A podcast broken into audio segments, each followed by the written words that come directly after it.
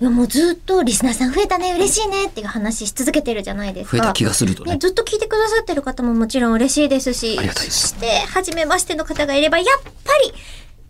読みたくなっちゃう。メールは読みたいですねはいはいあまあまでございます。リンクさんからいただきました。ありがとうございます初メールですうんありがとうございます二度言っちゃいまもうすこの調子だと、初メールですって書いてくれるだけでもそれ読んじゃう可能性ありますね。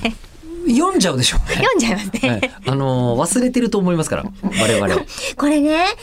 とはいえ、本当は早く読むべきだったなと本文を読んで思いました。はいえー最近この番組を聞き始め、通勤などの際に車で流し約1ヶ月で追いつきました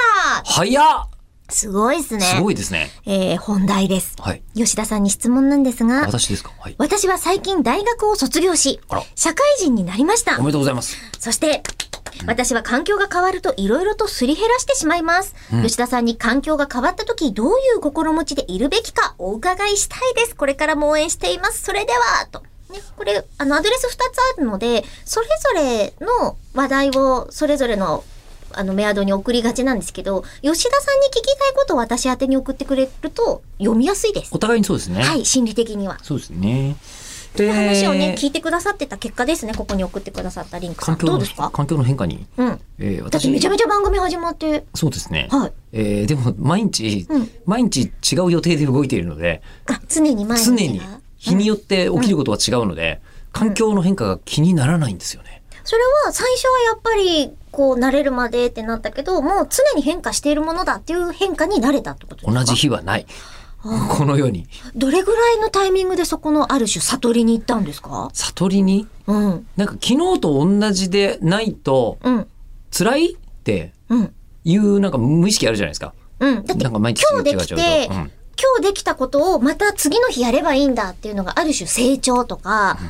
その、まあ、ステップアップみたいに考えがちじゃないですか。わかりました。何ですか成長なんかしないです。人は。人は成長とかするって幻想。幻想、あ、幻想そっか。うん。幻想。あそもそも自分うんに過度な期待を、昨日うんそう昨日できなかったことは今日できなくて、あ昨日できなかったことは明日できるようになろう、気持ちとしては素晴らしいですよ、うんえうんそうめったにないあじゃあもうラッキーなんだできたらラッキーうんうん、うん、できたらラッキーですできたらラッキーできたらラッキーでもできなくて当然できなくて当然でって考えると毎日違う環境だったとしても別にっていう、期待値が低いんすね自分に対するね自分に対する、うん、でもそれってストレス耐性にとっていいことじゃないですかそうかもしれまうん、せん、えーなんか何でもに感謝えでしーょ、だから向上心があるんですよリンあクさそんっかじゃああの向上心を捨ててください最悪の結論